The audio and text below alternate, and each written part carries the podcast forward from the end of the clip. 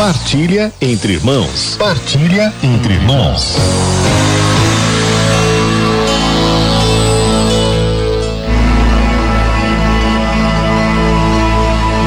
Hoje é dia 14 de outubro, quinta-feira. Nós estamos na Semana da Padroeira do Brasil. Anteontem, terça-feira, foi dia 12 de outubro, dia de Nossa Senhora da Conceição Aparecida.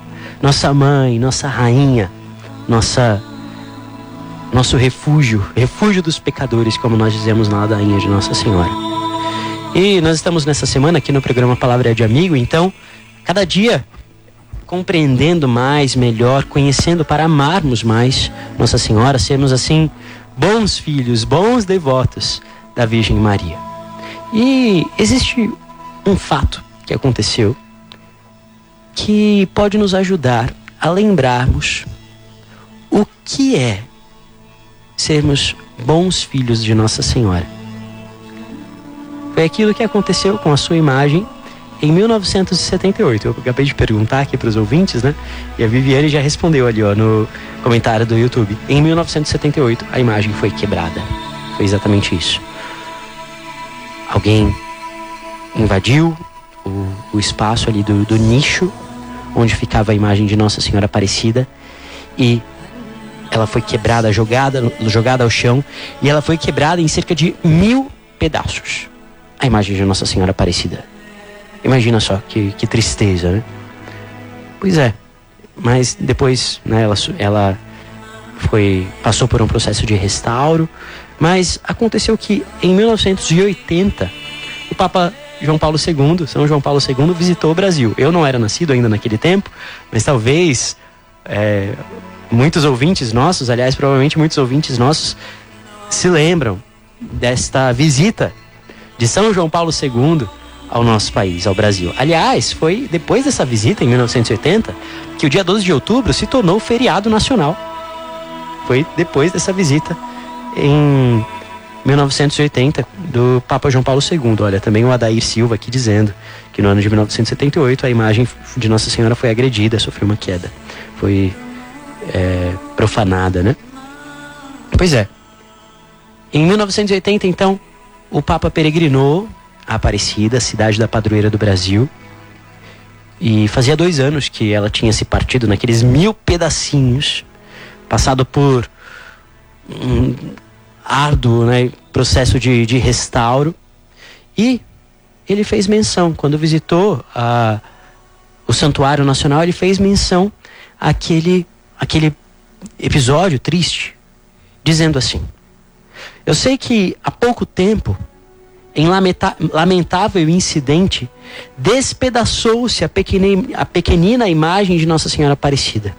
Contaram-me que entre os mil fragmentos foram encontradas intactas as duas mãos da Virgem unidas em oração.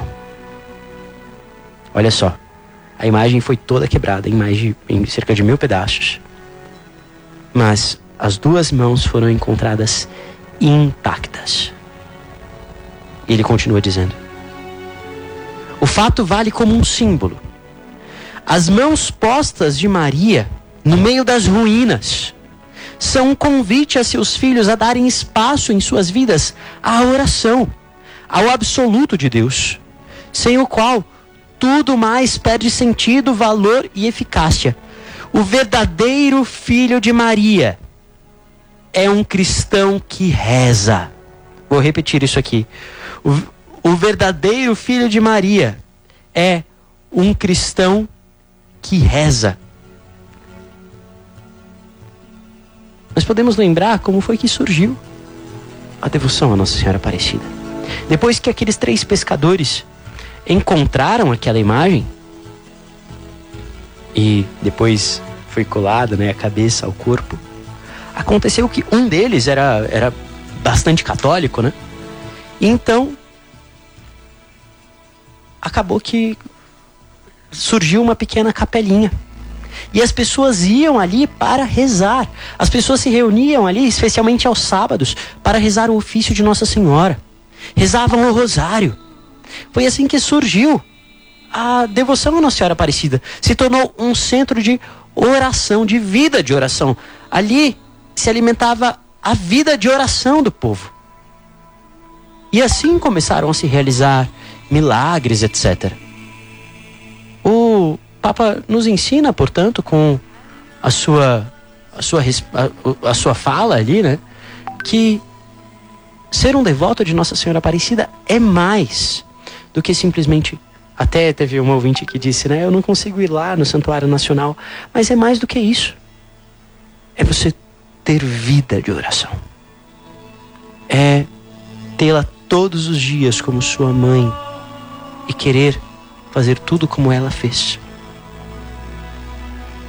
Os vizinhos de Atanásio, que foi filho do, do, do pescador Felipe Pedroso, aos sábados se reuniam na casa dele para rezar o terço e cantar em homenagem a Nossa Senhora. Aí foi o grande segredo de Aparecida, digamos assim. A devoção à padroeira nasceu na oração em casa, na oração em família. Não foi por, veja, é, coisas espetaculosas, etc. Foi na simplicidade do lar. Foi aí que nasceu a devoção a Nossa Senhora Aparecida. Uma atração misteriosa, mística. Uma atração pela oração. É claro, hoje nós temos né, todo, todo, todo um aparato que, que colabora na evangelização. Então tem televisão, tem tudo mais. Isso tudo é muito bom. Mas, meus irmãos, tudo isso deve servir para alimentar a devoção de todos os dias. O que seria de nós sem oração? O que seria de nós se vivêssemos uma devoção de apenas uma vez por ano? Não, nós precisamos fazer um propósito. Eu vou rezar o terço. Eu vou ser filho de Maria todos os dias. Papa João Paulo II, ali naquela mesma ocasião, disse: Quem dera renascesse o belo costume da reza do terço em família. Quem dera. Ou seja, renascer. Quer dizer, quem, quem dera.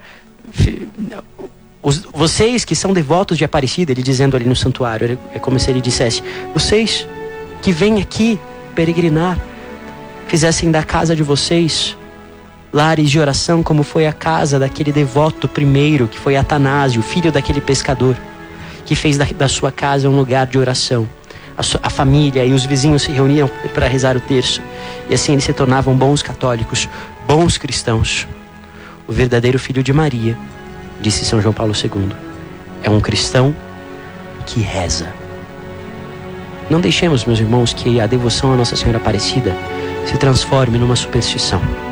Como se você tivesse a imagem na sua casa e a imagem em si trouxesse proteção como um objeto de sorte. Não a imagem de Nossa Senhora deve levar os nossos corações para o céu. Como o padre diz na missa, corações ao alto. Deve levar os nossos corações para onde está a nossa pátria definitiva. Deve fazer com que os nossos corações se tornem corações orantes. Lembremos-nos das mãos unidas da pequena imagem que se tornaram intactas. E mesmo nos momentos de aflição, de tempestade, nos momentos em que tudo parecer quebrado, a oração é que vai ser o princípio a partir do qual tudo mais será restaurado. A partir da oração, tudo se cola de novo, se reconstrói. Na oração nós nos convertemos. Na oração nós nos tornamos caridosos. Na oração, o nosso coração é transformado. E a partir do nosso coração, a realidade fora de nós também pode ser transformada. Que Nossa Senhora Aparecida nos ensine a sermos verdadeiros filhos dela, sendo cristãos que rezamos.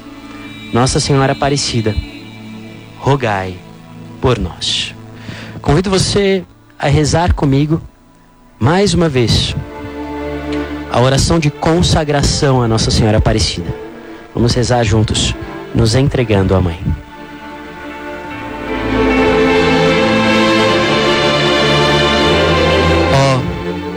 Maria Santíssima, pelos méritos de nosso Senhor Jesus Cristo, em vossa querida imagem de Aparecida, espalhais inúmeros benefícios sobre todo o Brasil. Eu, embora indigno de pertencer ao número de vossos filhos e filhas, mas cheio do desejo de participar dos benefícios de vossa misericórdia, prostrado a vossos pés, consagro-vos o meu entendimento, para que sempre pense no amor que mereceis.